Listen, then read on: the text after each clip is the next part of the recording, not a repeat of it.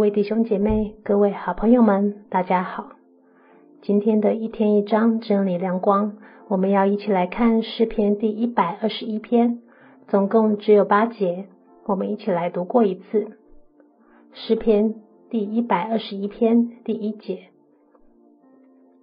我要向山举目，我的帮助从何而来？我的帮助从造天地的耶和华而来。他必不叫你的脚摇动，保护你的必不打盹，保护以色列的也不打盹，也不睡觉。保护你的是耶和华，耶和华在你右边应庇你。白日太阳必不伤你，夜间月亮必不害你。耶和华要保护你，免受一切的灾害。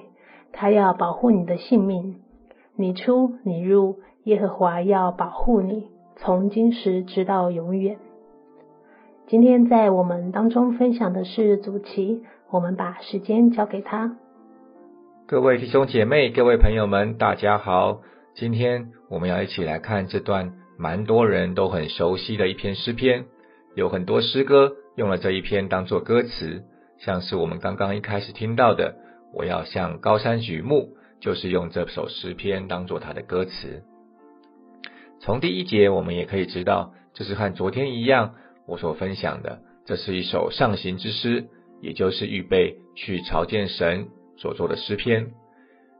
诗人在这当中发出了一个问题：谁是我的靠山？我的帮助从何而来呢？这样的心情，我想也时常在我们的心中出现。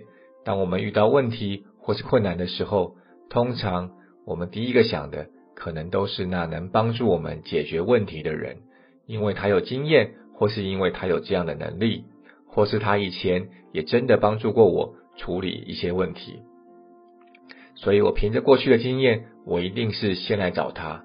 像是我们的小孩，从每天早上起来就在问爸爸：“我的水壶放哪里了？你知道吗？我的帽子放哪里啊？没有帽子，学校说不能让我去户外玩，帮我找帽子。”这些都是他当下面对到的问题，在我们耳中听起来其实真的是小事情一件，但对于孩子来说，这可能是他今天最在意的事情。而他们也知道这位爸爸比较有可能会知道他们东西放哪里去，所以来寻求帮助。但我也慢慢体会，随着年纪的增长，对于这些需要帮忙的事情，已经不是像小孩这样找东西这么简单了。所以也越来越难去找别人来帮忙，这不是别人不愿意帮忙，也不是好像啊我们越来越没朋友了，而是对我来说，所谓的问题，就真的很多时候不是自己努力就可以达到的，很多时候是有许多无力的心情在当中啊。我们家现在正在纽西兰开始生活，在这里小孩的学习是到十二月底就学期结束。全新的一年是明年二月初开始，而我女儿刚好面临到要升国中的问题，但在我们生活的这个区域中的公立国中只有一所，而且在整整体评价上不是太好，有一些霸凌的讯息上了新闻。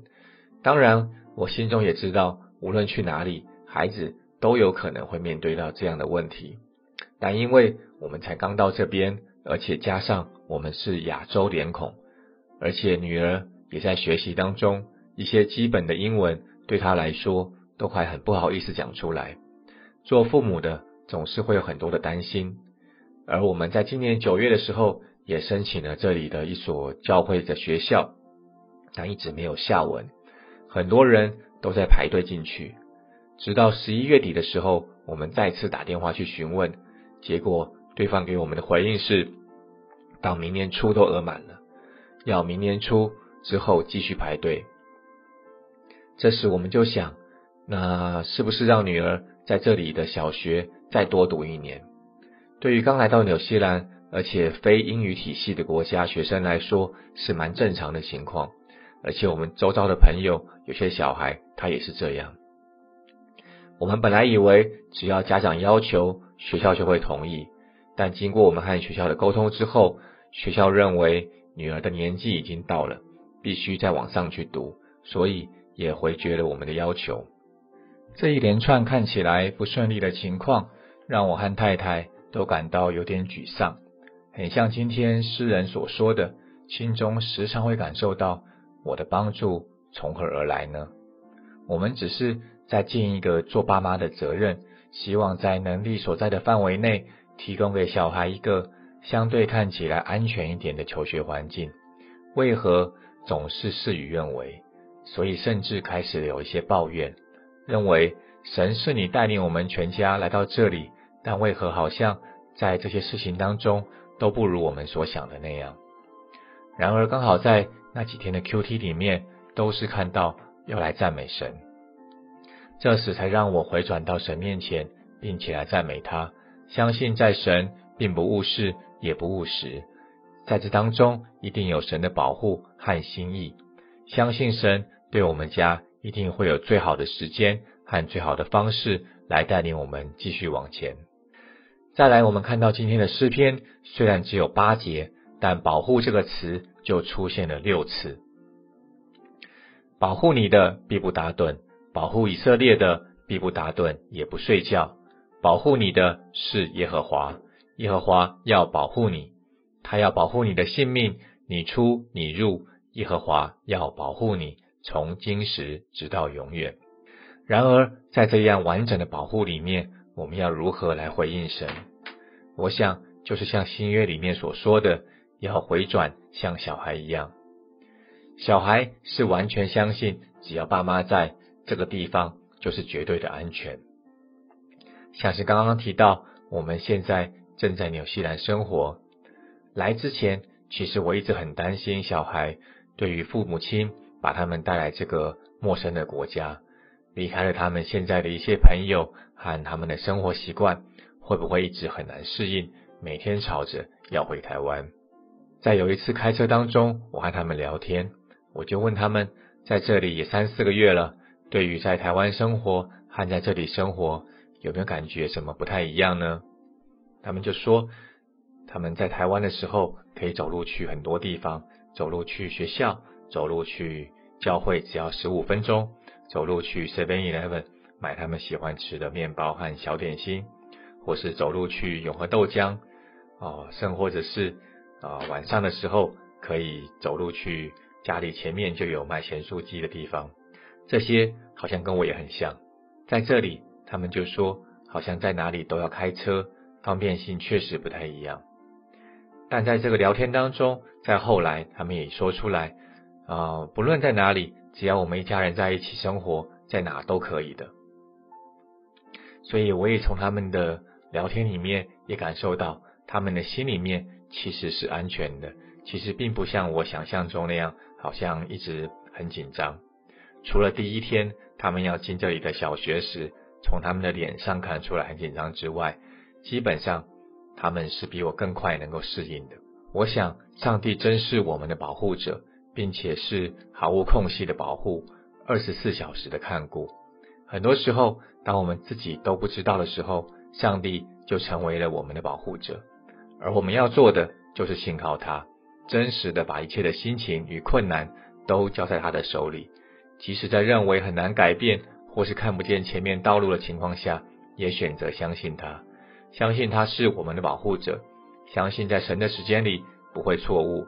并且相信神的保护不只是外在身体上的，更多的时候也是保护我们内心不受伤。不论是从外在人的影响，或是我们自己对自己的控告，相信神都会保护我们直到永远。正在听 QT 的你，是否也有想保护或是正在保护的东西？是什么样的原因让你想保护它呢？你又是用什么样的方式保护它？这或许是一样东西、一段关系、一件事情，或是一个人。无论是什么，相信它在你的心中肯定是无比重要、无比珍贵，所以你愿意用尽全力去保护它、呵护它。我们在神的心中也是如此珍贵，他真的太爱我们，所以神的保护没有一刻是间断的，即使在我们还没察觉的时候。这位创造天地的神，更是位乐意用笑点帮助我们的神。他蛮有能力，他施行拯救，他赐下盼望，他预备道路。这首诗是神的应许。当我们愿意向山举目，转眼仰望神，来到他施恩宝座前，神就必帮助我们。我们出，我们入，他都必保护我们，直到永远。我们一起来祷告。亲爱的阿爸天父，谢谢你，因为我们在你眼中是何等的珍宝。你真是爱我们，所以你时时等候我们来寻求你的面。我们愿意将现在生活中的难题交在你手中。相信你必有美好心意成就在其中，保护我们不受一切灾害。感谢你，这样祷告是奉主耶稣基督的名，阿门。